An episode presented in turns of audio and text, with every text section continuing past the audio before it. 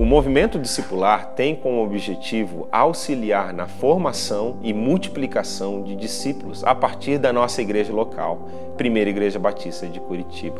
Nós sonhamos com a multiplicação exponencial de discípulos, células e igrejas que abençoem a cidade de Curitiba, o Brasil e o mundo. Jesus chamou os seus primeiros discípulos e também continua a chamar discípulos em pleno século 21 com as mesmas palavras registradas em Mateus 4,19: Sigam-me e eu farei de vocês pescadores de homens. O discipulado de Jesus é um discipulado que envolve a mente, o coração e as mãos dos discípulos. Nós desejamos, com o movimento discipular, auxiliar a nossa igreja no desenvolvimento de discípulos, desde que eles são novos discípulos até se tornarem ministros do reino de Deus, pelo poder do Espírito no amor de Cristo e para a glória de Deus. Olá, boa noite, seja muito bem-vindo à nossa escola bíblica online. Hoje é quarta-feira, é dia de discipulado, é dia de falarmos sobre evangelismo, discipulado, mentoria. Sou o pastor Daniel Torres, pastor líder do movimento discipular aqui na Primeira Igreja Batista de Curitiba. E você está aqui conosco para a segunda parte da nossa série é, de discipulado na carta de 2 Timóteo. Nós exploramos o capítulo 1 semana passada. Você pode acompanhar, você pode pegar esse, esse material no YouTube da Primeira Igreja Batista de Curitiba. E se você perdeu essa primeira aula, é, seria algo muito especial de você poder rever ali. Eu vou fazer uma breve introdução à carta de 2 Timóteo, mas a ideia hoje é nos concentrarmos no segundo capítulo da carta. Se Deus quiser, em quatro partes nós vamos conseguir cobrir essa preciosa carta da palavra de Deus, que contém quatro capítulos. E, bom, uma breve introdução à carta de 2 Timóteo. Essa é a última carta que nós temos do apóstolo Paulo, a última carta que temos no cânon sagrado das Escrituras.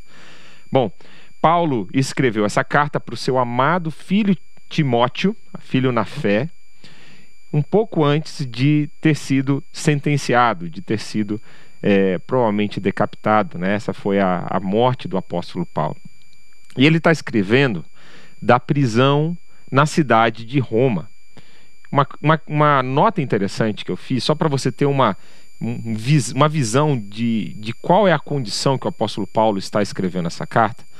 Paulo foi preso na cidade de Roma possivelmente duas vezes. Na primeira vez, é aquela vez que nós vemos no final do livro de Atos, onde ele está numa prisão domiciliar, esperando uma audiência com o imperador, né, para poder ali defender a sua causa. É, a segunda, a segunda vez é essa vez aqui, antes da sua morte. Bem, provavelmente a, a Bíblia ela não cobre essa segunda quando Paulo sai da, da prisão, né, o livro de Atos termina bem ali onde ele está preso e por dois anos está ali pregando a palavra naquela prisão domiciliar. Mas bem possivelmente Paulo depois é, é, é liberto e ele começa a viajar novamente para as cidades onde ele tinha plantado igrejas, e nesse percurso ele novamente é preso em Roma. Isso é o que a história da igreja vai nos dizer. É, e nessa segunda ocasião, ele não está num ambiente tão confortável quanto da primeira vez. Provavelmente ele estava preso num calabouço, é, não com muita luz, nem com uma alimentação é, própria, né?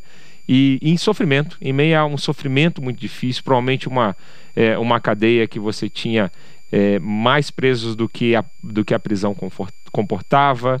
Então era um ambiente muito é, muito, hostil, muito hostil, muito difícil para o apóstolo Paulo, o ambiente que provavelmente ele está escrevendo essa carta. E que palavras de conforto o apóstolo Paulo oferece para mim e a você quando ele está numa situação desconfortável. Então, só daí a gente já começa a tirar lições para o discipulado cristão. E eu quero te convidar, se você está discipulando alguém, ou se você tem um o desejo de discipular alguém, o meu desejo é oferecer para você esse estudo na palavra de Deus que possa te preparar, te encorajar, te capacitar para essa missão que todos nós temos, de acordo com aquela missão que Jesus nos deixou no final da sua vida. Durante toda a sua vida ele nos incentivou isso, mas principalmente aquele texto que nós chamamos da grande comissão. Uma dessas versões, né, que está escrito na palavra de Deus, está lá em Mateus 28, é, do 18 a 20. Em outros textos também dos evangelhos também está gravada essa grande comissão. É, mas esse texto de Mateus 28, 19 vai dizer: Vão por todos os povos da terra e façam discípulos, batizando-os em nome do Pai, do Filho e do Espírito Santo, e ensinando-os a guardar tudo que eu vos tenho ensinado. Esse é um texto precioso da palavra de Deus e é essa missão que todo o cristão compartilha. Bom, você está vendo é, o número do WhatsApp aparecendo na sua tela para que você possa interagir comigo. A ideia é essa escola bíblica online, ela ser uma escola bíblica interativa. E eu tenho agora no começo da nossa aula uma enquete que eu gostaria de fazer para você. Eu já estou começando a preparar a própria a próxima série de estudos em livros da Bíblia que nós vamos abordar esse tema de, de discipulado. E eu queria compartilhar com você essa escolha do próximo livro. Tenho algumas opções na minha mente e eu queria que você me ajudasse aqui nessa enquete a decidir qual livro você gostaria é, que eu tivesse abordando numa próxima série de estudos quando a gente terminar a série em 2 Timóteo. Tem aqui quatro opções para você, quatro livros que estão na minha mente, no meu coração. E eu queria saber, você que está em casa, você que está acompanhando essas séries, toda quarta-feira nós temos essa escola bíblica focada no discipulado. E eu quero saber qual desses livros chamaria mais a sua atenção para que nós exploremos juntos. Minha primeira opção, sugerir para você, seria 1 Timóteo, um livro com seis capítulos. Nós poderíamos fazer ali a dupla né, de 2 Timóteo, 1 Timóteo, explorar tudo que o apóstolo Paulo falou para esse amado filho na fé, Timóteo. Uma segunda opção era estudarmos a carta de, é, de Colossenses. Nós já estudamos aqui a carta de Filemão, que é uma carta muito próxima à carta de Colossenses. Alguns comentários bíblicos até juntam a carta de Colossenses com a carta de Filemão, porque o fundo histórico dessas duas cartas são o mesmo. Então, nós podemos mergulhar na riqueza de Colossenses. É um livro maravilhoso da palavra de Deus.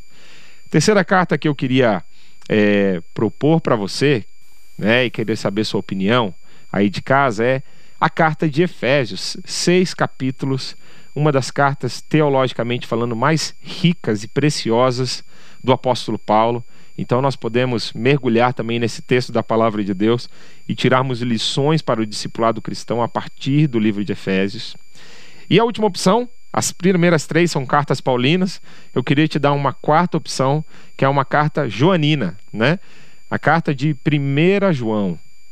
Uma carta que vai falar tanto sobre amor, e como essa é uma carta vital para o discípulo de Jesus, para aquele que quer ser um discípulo que faz discípulos, que ele possa é, compreender a teologia dessa carta, para que ele possa apropriar-se dos princípios de discipulado que estão ali em 1 João. Então aí, quero que você vote durante a aula, você pode mandar aí no nosso número do WhatsApp que está aparecendo aí na sua tela.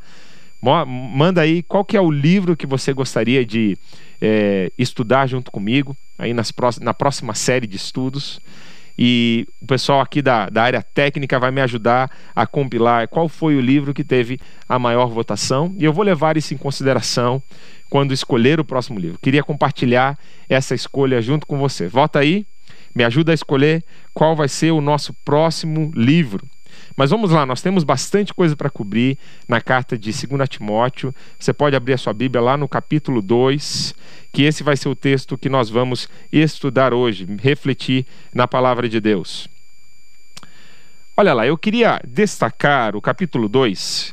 Se você for olhar um pouquinho do contexto, no final do capítulo 1, Paulo está expressando um, uma é, tristeza que ele teve por ter sido abandonado por pessoas da igreja da, da região da Ásia. Né? Ele está triste porque ele está sendo é, esquecido por esses irmãos e, e algumas vezes até caluniado por alguns irmãos. Então ele está expressando para Timóteo a tristeza por isso, também ressaltando a fidelidade de um irmão ali daquela região, que é o Onésimos, que o ajudou nas suas aflições.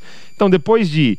Lembre que os capítulos da Bíblia é, o texto original ele não tinha essa divisão por capítulos. Então, é, imagine o texto como uma, uma, um texto fluido. Né? Às vezes a gente para nos capítulos e a gente para, os, as pessoas, né, os, os, os historiadores na história, os, as pessoas na história da igreja que foram fazendo essa divisão para facilitar a nossa didática, para facilitar a, o, o, achar os textos da Bíblia, né, às vezes eles não fizeram isso considerando a fluidez do texto. Às vezes acontece, a maioria das vezes é, o capítulo termina e a gente tem um novo assunto, mas nem sempre. E aqui você vê uma conexão entre o capítulo 1 e o capítulo 2. Né? Paulo então está dando esse tom de tristeza, esse tom de é, desapontamento pela igreja ali é, da Ásia e por, por tudo que ele está sofrendo ali nesse tempo de prisão, por ter sido de certa forma esquecido pelos seus irmãos, pelos seus filhos na fé, né? E logo depois ele faz uma palavra, ele dá de novo uma palavra de encorajamento para Timóteo no versículo 1. Olha comigo, o versículo 1, ele é tão precioso. Meus irmãos, Deus já usou esse texto na minha vida várias vezes. E é um texto que sempre que eu preciso ser fortalecido em Deus, eu volto para esse texto. Então, quem sabe se hoje você está se sentindo fraco, se hoje você está se sentindo desanimado, esse é um versículo que você pode receber igual quando é, Bom, aqui Curitiba não chovia fazia muito tempo e hoje caiu uma chuva maravilhosa aqui em Curitiba. Igual quando terra seca recebe chuva, né? É, assim pode ser a palavra de Deus no seu coração hoje. Então, 2 Timóteo capítulo 2, versículo 1 diz assim: E você, meu filho, seja forte por meio da graça que é nossa por estarmos unidos em Cristo Jesus. Olha só que interessante. A nossa força não vem da nossa carne, não vem da nossa energia, né? Paulo está aqui conclamando ao seu filho, na fé, a ser fortalecido na graça do Senhor Jesus. E que força maravilhosa, tremenda nós recebemos quando a nossa força, a nossa energia, quando a nossa disposição para discipular pessoas e quando nós discipulamos pessoas revestidos por essa misericórdia e por essa graça de Deus. Lembre sempre isso. Você precisa da graça de Deus dia após dia nessa caminhada como discípulo de Jesus e também como discipulador que faz outros discípulos de Jesus. Às vezes você vai falhar nessa jornada, às vezes você vai se sentir cansado, às vezes você vai se sentir exausto, emocionalmente ou espiritualmente, e você precisa ser revestido por essa graça de Deus. Às vezes acontece que antes de um estudo, antes de você conduzir um momento de discipulado, uma reunião, uma conversa, um aconselhamento. Às vezes você teve uma desavença em casa, você cometeu algum erro ali que você está com a consciência pesada, seu coração está pesado. E esse texto é um texto que pode não, não tirar a sua consciência pesada, não é isso, mas ele pode colocar o seu coração diante de Deus e você pode sentir essa renovação, se você está verdadeiramente arrependido. Eu lembro de uma vez que nós estávamos como pai é, fresquinhos, eu e Sheila, eu e minha esposa, é, tínhamos o Lucas, nosso primeiro filho, era um bebezinho. E pela primeira vez a gente ia deixar o Lucas com vovô e vovó é, numa tarde de domingo a gente ia para a igreja, eu iria pregar na, na, na, igreja que nós estávamos plantando naquela noite, e logo depois a gente ia sair para dois dias num, num hotel que a gente iria descansar, comemorar. Era alguma data especial, provavelmente aniversário de casamento, alguma coisa assim que nós estávamos comemorando. E eu lembro que a gente estava tão tenso com aquela situação de deixar o Lucas com o vô e vovó pela primeira vez e primeira vez que ele ia dormir longe da gente, que a gente estava nervoso com isso. E a gente acabou entrando numa discussão no carro logo antes de deixar o Lucas com o vovô e com a vovó. E a gente ia deixar o Lucas com a vovó e a gente ia dirigir para a congregação onde eu iria pregar. E eu lembro que quando a Sheila foi deixar o Lucas com com os, com os, meus, com os meus sogros, eu pensei comigo assim: Deus, eu não sei como é que eu vou pregar, eu não, eu não tenho é, é, estrutura emocional depois dessa discussão aqui para pregar, como é que eu vou fazer isso? E eu lembro que eu estava memorizando esse texto da palavra de Deus, 2 Timóteo 2,1. Quando eu estava arrependido, ia me acertar com a Sheila ali no caminho para a igreja, acertar, e nós, nos nós acertamos né, a situação. Mas eu lembro que esse texto foi o texto que me deu força para ser renovado para aquela missão ministerial que eu tinha logo após. Então, Lembre-se que você precisa da graça renovadora de Deus em momentos em que você está sendo confrontado por pressões internas ou externas, ansiedades do seu coração. Lembre-se que você pode contar com a graça de Deus. E olha só que especial, gente. Nós chegamos aqui é, no segundo versículo, que é um dos versículos mais é, mais citados, mais usados quando nós falamos de discipulado. Deixa eu ler para você, refrescar a sua memória sobre esse versículo da palavra de Deus. É, Paulo diz assim a seu filho Timóteo: Tome os ensinamentos que você me ouviu, dar na presença de muitas testemunhas, e entregue-os aos cuidados de homens de confiança, que estejam capazes de ensinar outros. Eu não sei se você já pensou nesse texto dessa forma, mas esse é um texto que nós podemos ver quatro gerações de discípulos. Olha só, Paulo está falando: olha, toma os ensinamentos que você recebeu de mim. Então, Paulo, a primeira geração, Timóteo, a segunda geração de discípulo, e entrega esses ensinamentos nas mãos de homens fiéis, terceira geração aqui, os homens que Timóteo está ensinando, que serão incapazes de ensinar outros. Então, os discípulos de Timóteo ensinando outros. Essa é a quarta geração. Você consegue ver? Por isso que a gente fala que esse é um dos melhores textos onde você pode mostrar para o seu discípulo como que Jesus, como que o apóstolo Paulo envisionava essa missão de multiplicar discípulos na igreja como que essa é uma cadeia de discípulos que não pode ser quebrada, que ela é cíclica, ela nunca termina, né? Essa é a nossa missão. É por isso que a palavra de Deus chegou a mim e a você aqui em pleno século 21 em terras brasileiras. É porque essa cadeia de discípulos transmitindo essa mensagem de forma fiel, ela não foi quebrada durante os séculos. Pense, essa mensagem, ela começou a ser propagada onde hoje nós conhecemos como Oriente Médio, no século I, há 20 séculos atrás. E de geração a geração, de discípulo a discípulo, da mão de Jesus para a mão dos apóstolos, da mão dos apóstolos para a mão dos seus discípulos, e assim por diante, essa mensagem tocou o solo brasileiro. Você consegue ver essa cadeia de multiplicação tomando conta do povo, tomando conta das nações, tomando conta do mundo. E é assim que Deus envisiona a multiplicação de discípulos. O seu papel, o seu, a sua missão não é somente multiplicar um multiplicar-se uma vez. Não é somente você fazer discípulos, mas é além de você multiplicar e ensinar o seu discípulo é também ensinar esse seu discípulo a multiplicar esse ensinamento do Senhor Jesus a uma outra pessoa, a uma outra geração. É assim que nós transmitindo a, transmitimos a palavra de Deus. Portanto, não somente se contente a você transmitir essa palavra a outros, mas procure garantir-se procure enfatizar essa importância de que os seus discípulos também transmitam essa palavra de Deus a outra geração. Olha, é muito especial quando você consegue visualizar é, os seus discípulos indo já para a terceira, quarta geração de discípulos. Eu tenho um discípulo em, em, na minha mente, o nome dele é Lucas, um discípulo que eu comecei a caminhar com ele quando adolescente.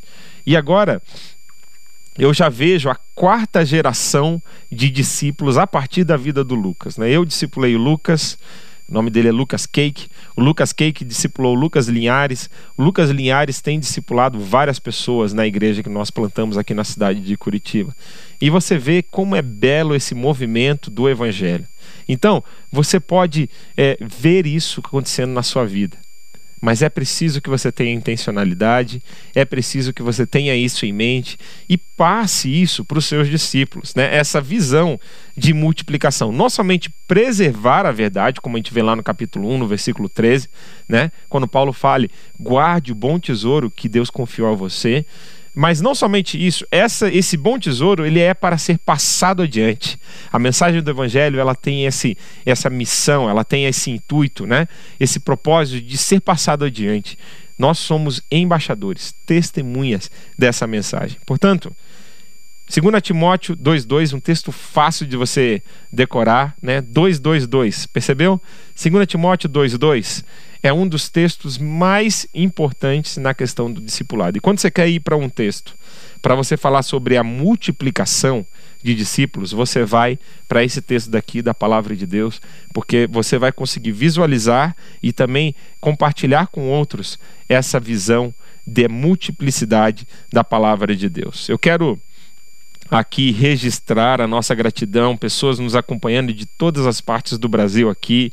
Nós temos aqui é, João Lima, de São Paulo, Anivaldo Garcia, Cleide Freitas, do Rio de Janeiro, Alice Mendes, a Miriam Luiz. Sejam muito bem-vindos à nossa Escola Bíblica Online. Espero que você esteja aproveitando aqui esse tempo de interação e de mergulharmos na palavra de Deus, na riqueza da palavra de Deus. Olha só, eu quero ressaltar para você também que ao longo desse capítulo 2, Paulo ele usa seis figuras para é, se referir, para ilustrar o que significa ser um discípulo de Jesus. O que significa ser esse discípulo que multiplica discípulos? Ele vai usar a figura dali, a, a, a figura de imagem, né? Do soldado, do atleta, do fazendeiro, do obreiro aprovado, do vaso puro, e ele vai falar também sobre o servo do Senhor. São seis figuras aqui que nós vamos ver durante essa carta. Três dessas seis figuras já aparecem no versículo 3. Olha só, Paulo ele vai, é, ele vai pintando três alegorias, né, três figuras do que significa ser um discípulo de Jesus. Acompanha comigo é, o verso 3 ao verso 7. Eu vou ler esses versos e meditar com você nesse trecho da palavra de Deus. 2 Timóteo 2, 3 a 7. Como fiel soldado de Cristo Jesus, tome parte no meu sofrimento. Pois o soldado, quando está servindo, quer agradar o seu comandante e por isso não se envolve em negócios da vida civil. O atleta que toma parte na, numa corrida não recebe o prêmio se não obedecer às regras da competição. E o lavrador que trabalha no pesado deve ser o primeiro a receber a sua parte na colheita. Pense no que estou dizendo, pois o Senhor fará com que você compreenda todas as coisas. Eu, eu acho fantástico essas figuras de linguagem e confesso para você que por muito tempo eu li esse texto. Né, eu, eu falei já na primeira aula, esse é um dos, dos meus livros, é o meu livro favorito da palavra de Deus. Fazem anos que eu leio esse livro toda semana. E eu, por muito tempo, li essas três ilustrações do soldado, do atleta, do fazendeiro. E eu confesso para vocês que eu não conseguia entender o sentido disso. Né? Eu, eu, eu, eu, ficava pedindo esse discernimento aqui que Paulo falou que Timóteo teria. Bom, ele finalmente veio.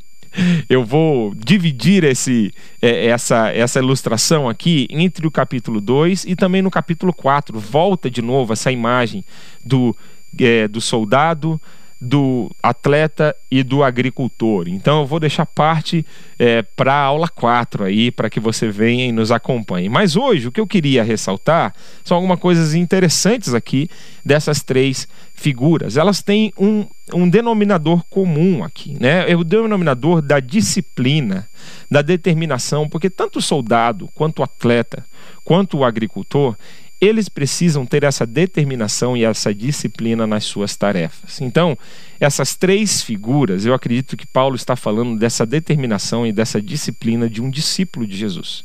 Como ele precisa ser alguém diligente, como ele precisa ser alguém focado na sua missão, como ele não pode se distrair, como ele precisa levar a sério até a reta final até a colheita da lavoura, até o término da sua missão, aquilo que ele está a fazer.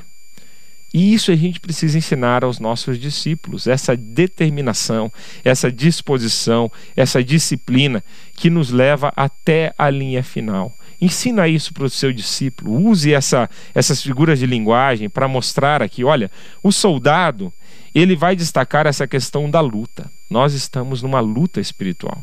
Nós estamos numa batalha. E como um soldado, quando nós estamos numa como estamos no meio da luta, você não vai se envolver em coisas da vida civil. Você vai se concentrar naquela luta, você vai focar naquela missão que você tem. Quando você terminar aquela missão, aí sim você vai se preocupar com as outras coisas. Mas enquanto você está como um soldado de Cristo, é tempo de estar focado, é tempo de estar concentrado na missão. Uma outra questão que ele, que ele fala ali, né, na questão do atleta, ele vai ressaltar a questão das regras, né? E, e tem essa questão da disciplina aqui também, porque um, um atleta, por mais que ele é, participe da competição, se ele não seguir as regras daquela competição, não adianta ele ter chego primeiro na reta final, ele vai ser desqualificado. Então, mostra também como o discípulo de Jesus é, não é somente chegar até o final da vida, é chegar até o final da vida sendo um servo aprovado por Deus, competindo de acordo com as regras, levando em consideração o padrão de Deus para a sua vida. Não é só chegar em primeiro lugar, é chegar na linha final, tendo guardado a mensagem do Evangelho com toda a fidelidade. Essa é a missão. O agricultor, ele mostra essa visão do esforço, né? E Paulo vai falar assim: olha, aquele agricultor que se esforçou tanto, ele vai receber os primeiros frutos daquela plantação. Ele vai se propiciar, ele vai se beneficiar dos melhores frutos daquela, daquela plantação. Então, você vê essa figura da disciplina, você vê essa figura da luta, das regras, do esforço recompensado. Todas elas são analogias, figuras que apontam para um discípulo fiel de Jesus. Você precisa ter isso na sua vida, no seu caráter, para que você possa ouvir da boca do nosso Senhor e Salvador um dia: servo bom e fiel, foste fiel no pouco, sobre o muito te colocarei. Eu quero ouvir isso da boca de Jesus quando eu chegar no céu. E eu sei que você também. Aqui estão algumas ilustrações de como que você pode ouvir isso no dia em que chegarmos lá. Bom, vamos adiante. Essa, esse capítulo é muito rico eu não vou correr aqui na nossa na nossa, na, na nossa exploração do capítulo 2, mas eu quero seguir adiante. Paulo ele faz questão de, eu, eu diria que em todos os capítulos, ele enfatiza a mensagem do Evangelho. E aqui está o momento em que a mensagem do Evangelho talvez está mais clara do capítulo 2, versículo 8 ao versículo 10. Olha só o que ele diz, o que ele exorta Timóteo. Lembre-se de Jesus Cristo, que foi ressuscitado e que era descendente de Davi, de acordo com o evangelho que eu anuncio. E é por causa disso que eu sofro e até estou acorrentado, como se fosse um criminoso. Mas a mensagem de Deus não está presa. E por isso eu suporto tudo com paciência, por amor ao povo escolhido de Deus. Faço isso para que eles possam ganhar a salvação que está em Cristo Jesus e que traz a glória eterna. Aleluia, que mensagem maravilhosa. Então, Paulo, de novo, está exortando o seu filho na fé a ser testemunha do Evangelho de Cristo. Ele lembra: olha, esse é o Evangelho que eu preguei, do Jesus ressuscitado, filho de Davi, e é por isso que eu estou preso. E olha só que mensagem interessante sobre o anúncio do Evangelho, levando em consideração o tempo que nós estamos vivendo. Se você está vivendo, se você está vendo essa mensagem, essa classe aqui é, gravada, de, daqui a alguns anos. Nós estamos no meio desse período histórico do coronavírus, tempo de quarentena. E Paulo ele usa essa ilustração falando: olha, por mais que eu esteja encarcerado, preso com correntes, a mensagem de Deus não está presa. Ela está livre. E sabe, essa a sensação, o entendimento, é, a percepção do que está acontecendo no Brasil e no mundo, na nossa cidade de Curitiba durante esse tempo de quarentena, é que por mais que nós estejamos enclausurados, presos dentro dos nossos apartamentos, dentro das nossas casas, a palavra de Deus não está confinada às nossas casas e às nossas igrejas. A palavra de Deus está se espalhando por meio da internet. E mesmo no tempo de Paulo não existia internet, mas ele continua falando: a palavra de Deus está livre e avançando. Glória a Deus. Essa é a palavra que nos encoraja. A palavra de Deus segue adiante.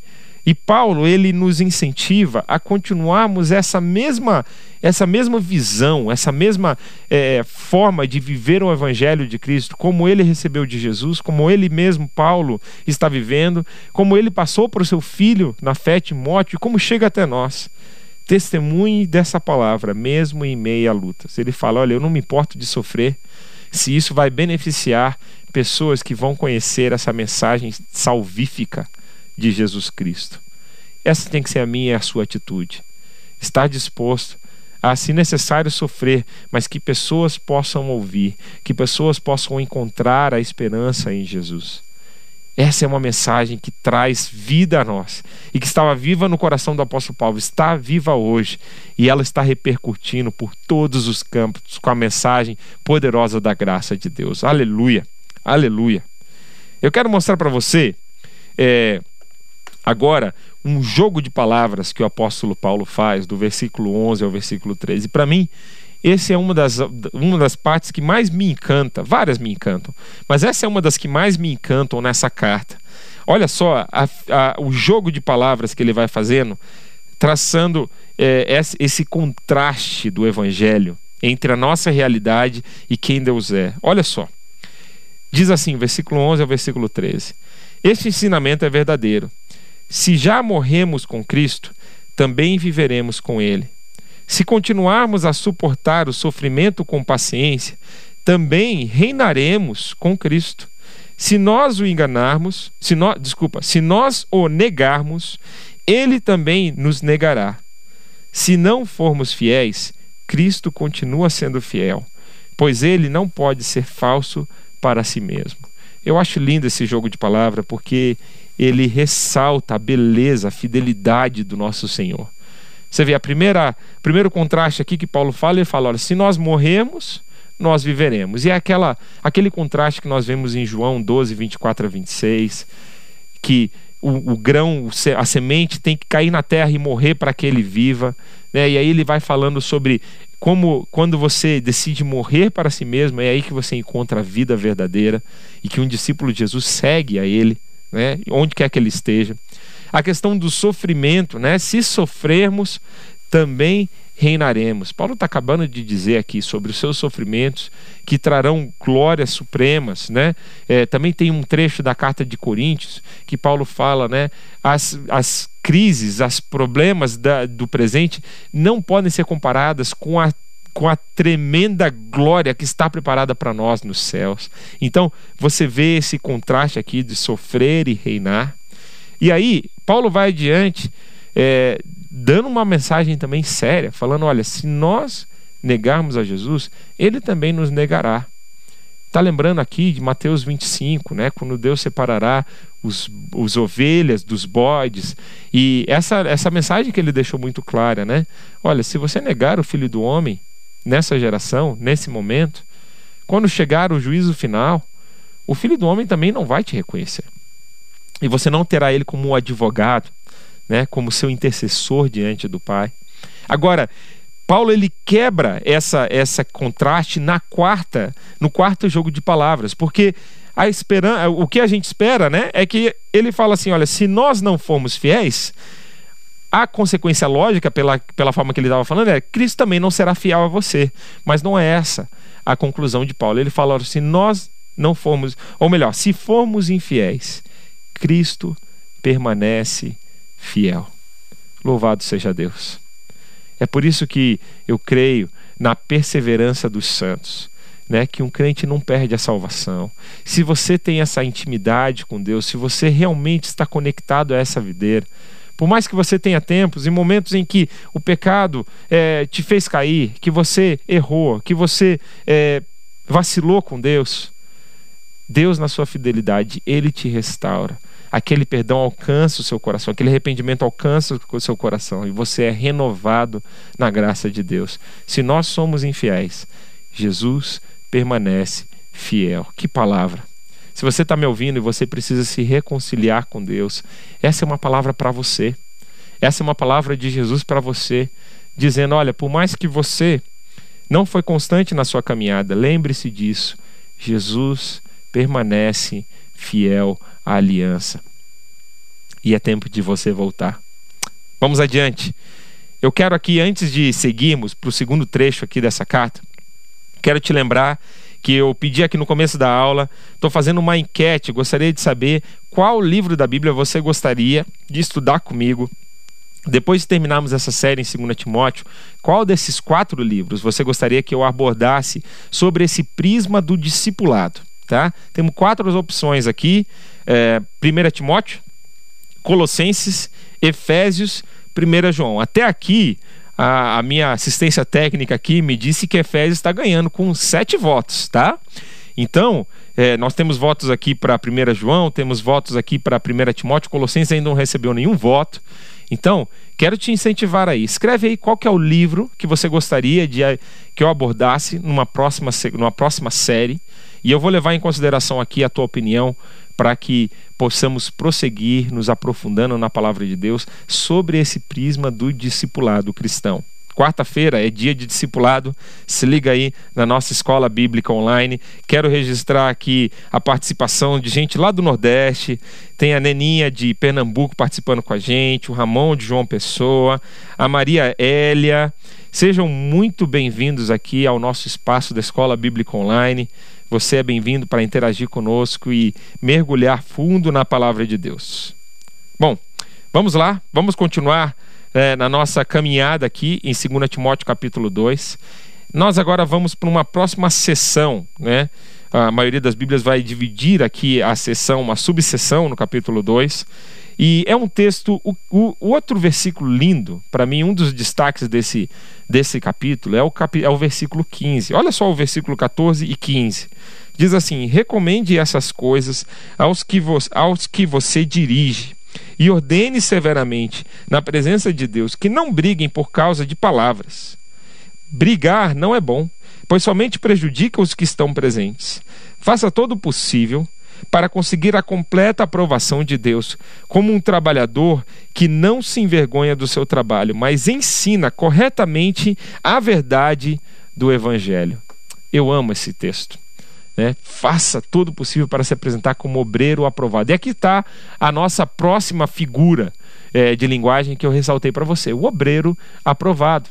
E aqui tem dois destaques. Né? Paulo está é, incentivando o seu filho na fé, Timóteo, que é pastor ali da, da igreja de Éfeso, né? a ele incentivar o que é bom e a ele evitar o que é mal, tanto na sua própria vida quanto na vida que ele, daqueles que ele lidera. Então, é, é algo óbvio, mas é importante você sempre ressaltar isso com seus discípulos. Olha, se tem palavras, se tem conversas que você fica discutindo, se aquilo está fazendo mal, não faça isso dessa forma. Né?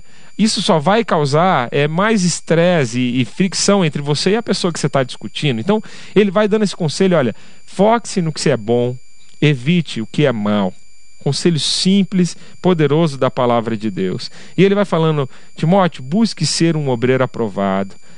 Nada, que você não se envergonhe de nada, que você seja alguém encontrado sem ter nada a se envergonhar na sua vida pessoal, no seu ministério, nas suas decisões, e que você seja um hábil, um hábil manuseador da palavra de Deus. Que essa palavra seja para você é, a sua espada, né? Que seja para você é, o seu livro de cabeceira, que seja a sua filosofia de vida, que seja a sua história de vida aqui nesses livros da palavra, nesses textos da palavra de Deus. Então, ele vai incentivando Timóteo a fazer isso. E olha só que comentário interessante que Martinho Lutero tem sobre esse texto da palavra de Deus. É, infelizmente aqui a gente, eu estou na frente da tela hoje, né? É, normalmente a gente tem a nossa televisão ali, onde a gente tem o nosso cenário. Hoje eu estou aqui nesse ambiente diferente, mas a, eu vou ler para você a citação, tá? É, Martinho Lutero ele disse: olha, oração, estudo e sofrimento formam um cristão. E aí ele vem com essa frase, né? Ninguém pode ser aprovado sem ser provado. Olha que interessante.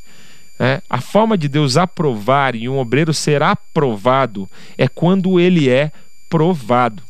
Você não ganha nenhum certificado, você não ganha nenhum teste, você não ganha nenhuma medalha se você não passar por uma prova, não é verdade? Você tem que ser testado, o seu conhecimento, a sua habilidade, a sua força, a sua agilidade, para que você possa ser provado, para que você possa ser aprovado. Da mesma forma, na vida cristã, é, essa, essa conotação de como que Deus faz para que nós amadureçamos na nossa fé, para que nós sejamos discípulos experientes, treinados. Bom, as provações, elas têm esse efeito na nossa vida. Por isso que, vez ou outra, nas cartas paulinas também, ele vai falando dos efeitos é, positivos das provações que vêm no nosso caminho. Ela forja o caráter, ela forja a nossa convicção, amadurece a nossa fé. E aqui, de novo, ele está, nos, ele está falando: olha, apresente-se como um obreiro aprovado, né?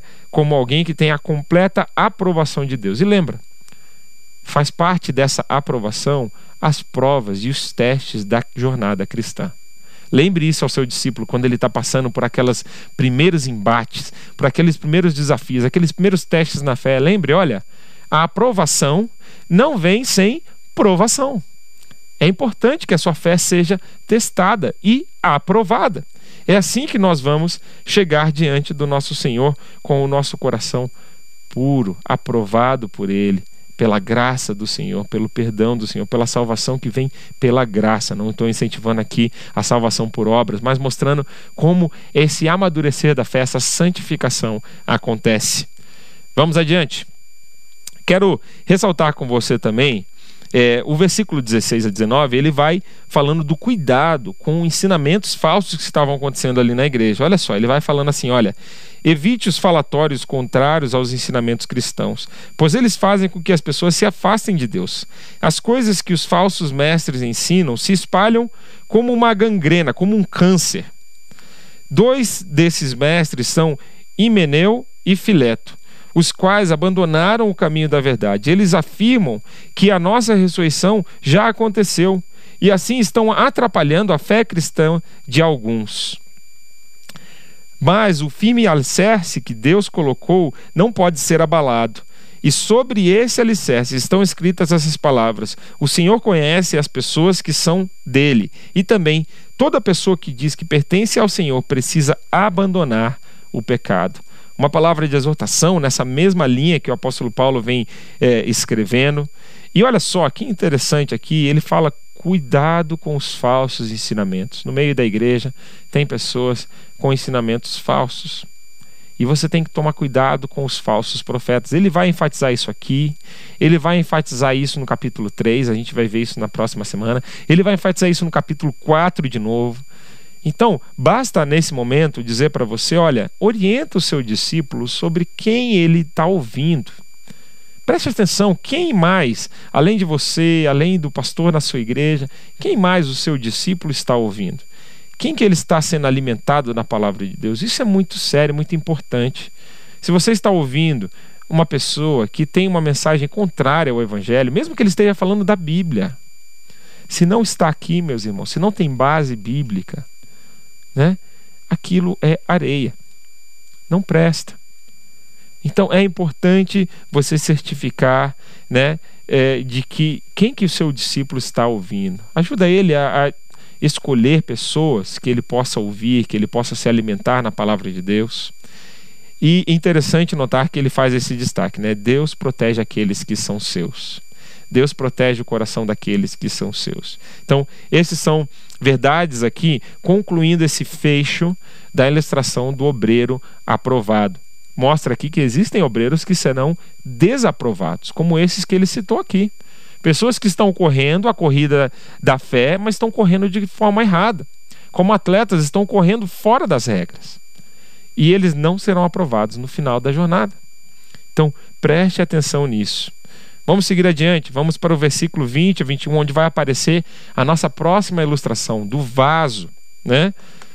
O vaso que será usado por Deus. Versículo 20 e 21. Olha o que diz: Numa casa grande, não existe somente vasilhas de ouro e de prata, mas também de madeira e de barro. Algumas são para a ocasião para ocasiões especiais e outras para todos os dias. Quem se purificar de todos esses erros de que tenho falado. Será usado para fins especiais, porque é dedicado e útil ao seu mestre, e está pronto para fazer tudo o que é bom. Então, Paulo ele usa agora uma ilustração para falar exatamente sobre essa mistura entre pessoas com boas intenções e pessoas com más intenções no meio da igreja. Pessoas infiéis, representando esses vasos de madeira e de barro, e pessoas fiéis, representando esses vasos de ouro e de prata da casa. E aqui vem a lição, aqui vem a lição dessa, dessa, dessa, dessa ilustração, né? Paulo falando assim, como um discípulo de Jesus, procure, procure se purificar de toda impureza para a glória de Deus. Procure ser um vaso de honra na casa de Deus. E assim Deus vai te usar para toda boa obra. Você estará pronto para toda boa obra. Deus irá te usar. Paulo termina esse capítulo com alguns conselhos práticos muito preciosos que nós precisamos terminar essa aula aqui meditando sobre eles. Então, olha lá do versículo 22 ao versículo 25. E assim nós estamos quase concluindo o capítulo 2 de 2 Timóteo. E você, Timóteo, fuja das paixões da mocidade e procure viver uma vida correta, com fé, amor e paz, junto com os que de um coração puro pedem a ajuda do Senhor. Fique longe das discussões tolas e sem valor, pois você sabe que elas sempre acabam em briga. O servo do Senhor não deve andar brigando, mas deve tratar todos com educação. Deve ser um mestre bom e paciente, que corrige com delicadeza aqueles que são contra eles. Pois pode ser que Deus dê a eles a oportunidade de se arrependerem e de virem a conhecer a verdade. Então, olha só, ele termina com essa visão do servo de Deus. É a última, a última ilustração aqui desse capítulo, falando sobre o discípulo. E olha só os conselhos práticos que ele dá para Timóteo, conselhos que você pode aplicar na sua vida e na vida dos seus discípulos. Traz o seu, o seu discípulo, se, se é um discípulo jovem, principalmente, como era o caso de Timóteo, traz a atenção do seu discípulo para esses versículos da palavra de Deus, versículos preciosos para a juventude, versículos que você pode olhar e meditar de uma forma é, maravilhosa na palavra de Deus. Né? Primeiro conselho: fuja das paixões da mocidade. Fuja dos desejos sexuais, fuja da cobiça por é, fama, por poder, por dinheiro. Fuja da tolice de entrar num grupo de amigos que te influencia para o mal e que daqui a pouco, quando a coisa aperta, eles fogem, você fica sozinho. Fuja dessas paixões da mocidade. Fuja dessas questões que às vezes você troca algo que é sólido, que é poderoso, que é a palavra de Deus, por uma dessas coisas que são passageiras, efêmeras. Um outro texto precioso para jovens é Salmo 119, a partir do versículo 8. Né? Os oito versículos ali, do 8 ao 16. Como um homem jovem pode guardar o seu coração puro? guardando de acordo com a sua palavra. Assim começa Salmo 119, versículo 8. Textos maravilhosos que vão mostrar sabedoria à juventude. Aí ele vai falando sobre o que, que você deve fazer. Você foge da paixão da juventude e agora você coloca outra coisa no lugar. Olha, você começa a perseguir. Se antes você estava se antes você estava é, é, perseguindo cobiça, luxúria, né? é, todas as outras vaidades que o mundo oferece, olha o que você tem que perseguir como um jovem santificado por Deus, como uma pessoa, e aqui cabe para todos os discípulos, ele fala: olha, busque a fé, busque o amor, busque a paz. E ele fala: olha, faça isso junto com aqueles que buscam ao Senhor com o um coração sincero. Aqui está um ótimo texto para você dirigir um discípulo seu que está naquela começo da, da caminhada com Deus, ou alguém que você está caminhando e que teve alguma decepção com a igreja e fala assim: ah, eu não preciso da igreja para que eu possa é, ter comunhão com Deus. Olha aqui, coloca a atenção desse seu discípulo, dessa pessoa aqui nesse versículo, e fala assim: olha só o que Paulo diz a Timóteo: olha, busque essas virtudes no contexto daqueles que buscam ao Senhor junto com você. Aqui está uma, é, uma, um, um, momento da palavra de Deus que é enfático. Essa, essa é importante da unidade do povo de Deus, de você estar congregando, de você estar em comunhão com a sua igreja. De novo, Paulo fala: evite discussões. Provavelmente a igreja de Éfeso estava passando por um momento onde esses falsos profetas, esses falsos mestres, estavam causando uma série de ensinos, é, distorcendo as mensagens do evangelho. E aí, Paulo fala a Timóteo: Timóteo, foge dessas discussões que tem só a ver com palavras, terminologias, mas que o poder da vida cristã, que também é extraído da prática da fé, do amor, da sinceridade, da paz, não está nessas discussões. Então, foge dessas discussões, Timóteo. Não seja como alguém que fica só discutindo palavras, terminologias. Foge dessas discussões. E aí ele vai destacar quatro marcas do servo de Deus. Acho linda essas marcas aqui, olha. O servo, no versículo 24, o servo do Senhor não deve andar brigando. Aí ele vai falar, olha, mas deve tratar todos com educação. Deve ser um bom mestre e paciente, que corrige com delicadeza aqueles que são contra eles. Então, olha só que ele fala: tratar todos com educação, ser um mestre bom, paciente e corrigir com delicadeza aqueles que são contra eles. Que difícil, né? Tarefa difícil quando alguém está vindo é, com aquela facada nas costas, ou com alguém, quando alguém está vindo com uma má intenção e você responde de uma forma que até a pessoa fica desajustada. Mas a gente vê isso na vida de Jesus, não vê? A gente vê nos evangelhos, vez após vez, assim, os, é, os, os, evangelistas, né, descrevendo assim: olha, e aquele grupo dos fariseus, aquele grupo dos saduceus, dos mestres da lei, se aproximaram com Jesus com uma pergunta para pegar ele em contradição, com uma pergunta já bolada para colocar ele ali em xeque. Mas era interessante como Jesus, ele sempre respondia àquelas acusações ou aquelas perguntas dessa forma aqui às vezes jogando uma outra pergunta, às vezes ele tinha uma saída brilhante para aquilo, para aquela situação. Eu lembro uma, uma ilustração, né? Quando perguntaram para Jesus, trouxeram uma, é, perguntaram: Olha, Jesus, a gente deve pagar impostos a César ou não? Ou devemos dar isso a Deus? E aí Jesus pede uma moeda do seu tempo que tinha a figura de César e fala assim: Olha, de quem que é a imagem dessa figura? César. E aí Jesus tem uma saída brilhante falando: dá a César o que é de César e a Deus o que é de Deus. Então, essa, essa forma de ensinar de Jesus, né, que tem essa característica do servo de Deus, da forma de não entrar em discussões é, com um espírito de superioridade, mas com um espírito de humildade, procurando revelar a palavra de Deus. É assim que o servo de Deus tem que é, discutir, tem que falar. Até quando o seu discípulo estiver argumentando de uma forma soberba ou colocando algum ponto de uma forma que queira é, sobressair, talvez a melhor saída é você realmente, com esse espírito de humildade, é, de uma forma branda, você colocar a sua opinião. Né?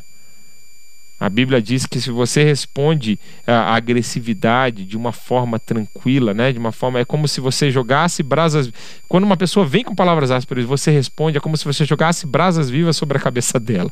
E é essa a figura que a imagem que a Bíblia nos apresenta. E por último, eu quero trazer aqui o versículo 25, 26. Estamos terminando a nossa aula, que diz assim. Uh, versículo 26, pessoalmente, que a gente ainda não leu. E assim voltarão ao seu perfeito juízo, escaparão da armadilha do diabo, que os prendeu para fazerem o que ele quer. Bom, eu, eu uso esse último versículos aqui quando eu quero orar por alguém que está desviado da igreja. Né? O que, que eu oro por essa pessoa? Exatamente o que esses versículos aqui me apresentam. Oro para que essa pessoa retorne à sensatez e para que ela possa ser liberta dos laços do mal. Provavelmente você conhece alguém ao seu redor que está longe, desviado da igreja. Essa é uma ótima oração que você pode fazer por eles. Versículo 25 e 26. Deus, ajude essas pessoas a voltarem à sensatez da sua fé. Ajuda elas a enxergarem a sua graça, o seu amor. Por mais que elas estejam chateadas e frustradas com pessoas, ajuda elas a perceberem que o Senhor nunca as é, abandonou e o Senhor nunca é, as decepcionou. Então, que elas voltem e que elas sejam libertas desses laços do mal que estão prendendo elas é, de novo na ignorância ou é, separando elas da comunhão com a igreja. Então é um, é um versículo que eu costumo usar para orar por essas pessoas. Bom, terminamos o nosso capítulo 2. Eu te convido semana que vem a você continuar aqui conosco nessa série em 2 Timóteo. Olha, nós temos aqui o campeão, foi Efésios aqui. Olha, 1 João ficou pertinho de ganhar aqui. É ótimo. Então, nós temos aqui já um próximo livro que nós vamos abordar, a carta de Efésios, uma carta fantástica E eu te convido aqui a terminarmos essa série em segundo Timóteo. Eu já vou começar a me preparar para a nossa série no livro de Efésios, tá bom? Muito obrigado pela tua presença. Eu quero terminar essa aula com uma oração e te convidar para ficar conosco aqui no culto que nós vamos ter aqui daqui a cinco minutos. É o nosso culto de quarta-feira culto coinonia, e é tempo de você estar conosco aqui celebrando, adorando ao Senhor com a nossa igreja. Ore comigo nesse momento. Senhor Jesus, obrigado por essas lições preciosas da Sua palavra. Obrigado por nos encorajar. Obrigado por trazer os nossos olhos para textos riquíssimos sobre o discipulado, como 2 Timóteo capítulo 2, versículo 2, e essa visão da multiplicação no discipulado. Obrigado por essas figuras, Deus, que representam o discípulo de Jesus, do soldado, do atleta, do fazendeiro, do obreiro aprovado, do vaso de glória, do vaso de honra, do servo de Deus. Ajuda-nos, ó Deus, a sermos realmente obreiros aprovados, soldados na sua batalha, atletas, ó Deus, que vão até a linha final, fazendeiros, ó Deus, agricultores que trabalham duro na seara, Senhor. Ajuda-nos a sermos vasos de honra, ajuda-nos a sermos servos do Senhor. E Deus, que o Senhor, ó Deus, encontre a nossa vida fiel, ó Deus, numa vida piedosa diante de Ti. Nós te louvamos, ó Deus, te adoramos e te agradecemos pela sua obra na nossa vida. Cuida dos nossos discípulos. Ajuda-nos a discipular, ó Deus, e a caminhar contigo todos os dias da nossa vida, em nome de Jesus. Amém. Que Deus te abençoe. Tenha uma ótima noite.